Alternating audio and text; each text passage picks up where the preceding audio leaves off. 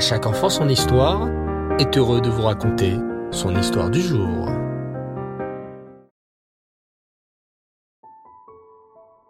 Bonsoir les enfants, j'espère que vous allez bien. Bao Hachem. Ce soir, je suis très impatient de découvrir avec vous l'histoire de la parachat Kitetse. Cette belle paracha est remplie de mitzvot. Savez-vous combien on trouve de mitzvot dans cette paracha? 74. 74 mitzvot dans la paracha de Kitetse. C'est une paracha vraiment très riche. Installe-toi confortablement et écoute attentivement cette histoire. C'est bientôt l'automne. Un dimanche après-midi, alors que le soleil brille à l'horizon et que le vent souffle, papa annonce une bonne nouvelle à Shmulik et Tzila. Shmulik? Tzila? Petite surprise. Aujourd'hui, je vous emmène dans un champ de blé. En ce moment, c'est bientôt l'automne. C'est le meilleur moyen pour aller voir un beau champ de blé. En automne, explique papa, les agriculteurs sèment les graines et récoltent aussi les récoltes qui ont poussé. Youpi! s'exclament Tsila et Shmoulik, tout excités. On est trop pressés de voir un champ de blé. Et peut-être même va voir des vrais agriculteurs, ajoute Shmoulik. Avec des grues géantes, s'exclame Tsila. Papa sourit et annonce. Départ dans cinq minutes. Couvrez-vous bien les enfants. En automne, il commence à faire frais. Shmoulik, mets ta petite veste en laine que maman t'a acheté ces vacances. Attends, laisse-moi voir quelque chose. C'est bon, papa. J'ai vérifié déclare fièrement Shmoulik. Maman et moi, on est allé voir un spécialiste du chatnez et il nous a dit que ma veste est cachère. Une veste cachère? Tila éclate de rire. Mais comment ta veste peut être cachère? Tu veux la manger? Mais non, Tila, explique gentiment Shmoulik. Dans la Torah, il est interdit de porter du chatnez, c'est-à-dire un mélange de lin et de laine dans nos habits. Donc chaque fois qu'on achète un habit, on vérifie sur l'étiquette s'il n'y a pas de mélange de laine et de lin, car ça s'appelle chatnez et c'est assourd. Bon, si ta veste est cachère et sans chatnez, déclare papa, on peut y aller. As-tu pensé aussi à mettre ton uniforme de tzaddik? Oui, sourit Shmoulik, j'ai mes tzitzit. Mais je ne trouve pas ma kippa. Ah, je sais où elle est, déclare Tsila en courant en direction de la chambre. Je l'avais vue sous ton lit. Tsila rapporte fièrement la kippa de son frère.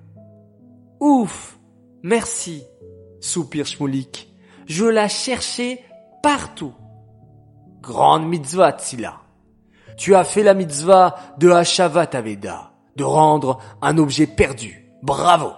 Allez, maintenant les enfants, en route s'exclame papa. Shmoulik et Tila grimpent dans la voiture. L'aventure commence. Sur le chemin, Tila ouvre des grands yeux écarquillés. Papa, papa, s'écrie-t-elle. Il y a un homme sur le toit. Il est en train de faire des travaux. Mais que fait-il? Il risque de tomber? Justement, Mathila, lui explique papa.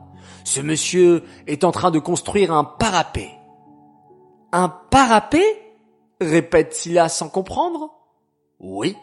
La Torah nous ordonne, lorsqu'on construit une maison avec un toit, de faire une barrière, un parapet tout autour.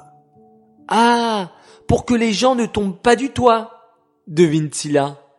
Tu as tout à fait compris, approuve papa. Mais nous voilà arrivés. Détachez vos ceintures. Papa se gare, et Tila et Shmoulik sortent de la voiture, tout excités. Waouh! s'écrie-t-il. Quel magnifique chant! Qu'est-ce que c'est beau la nature d'Hachem! Papa, papa? s'écrie soudain Shmoulik en désignant un arbre. Là-haut! Là-haut! Il y a un nid sur l'arbre! Papa plisse les yeux et aperçoit effectivement un nid avec des œufs et un oiseau qui les couve. Papa, papa, demande Silla, est-ce qu'on peut prendre les œufs qui sont sur l'arbre? Oui, ma fille, réfléchit papa. Mais tu ne peux pas prendre les œufs quand la maman oiseau est là. La Torah nous dit qu'il faut faire partir la mère oiseau pour prendre ses œufs. D'un geste de la main, papa chasse la maman oiseau et se saisit de quelques œufs. Et les touchent. Oh, ils sont tout chauds. Il y a des poussins là-dedans. Papa, on peut les reposer sur l'arbre? demande Tzila ému. Papa repose alors délicatement les œufs dans le nid. Allons voir ce beau champ maintenant, déclare papa.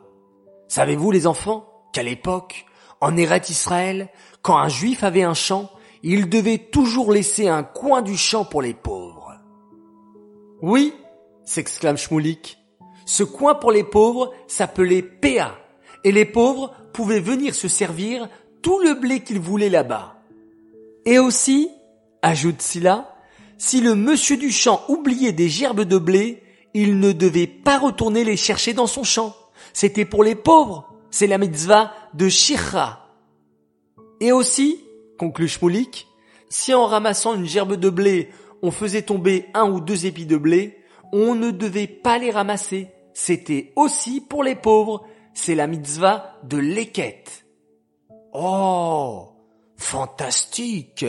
Mais vous étudiez dans une école exceptionnelle. Bravo les enfants. Les félicite papa. L'après-midi se passe dans la joie et la bonne humeur. Les enfants, il est temps de rentrer maintenant, déclare papa. En voiture. Oh, c'était un bel après-midi, papa, dit Shmoulik en soupirant de bonheur. Oh, oui, on a vu et on a appris plein de belles choses ajoute Silla. Et vous les enfants Grand jeu concours.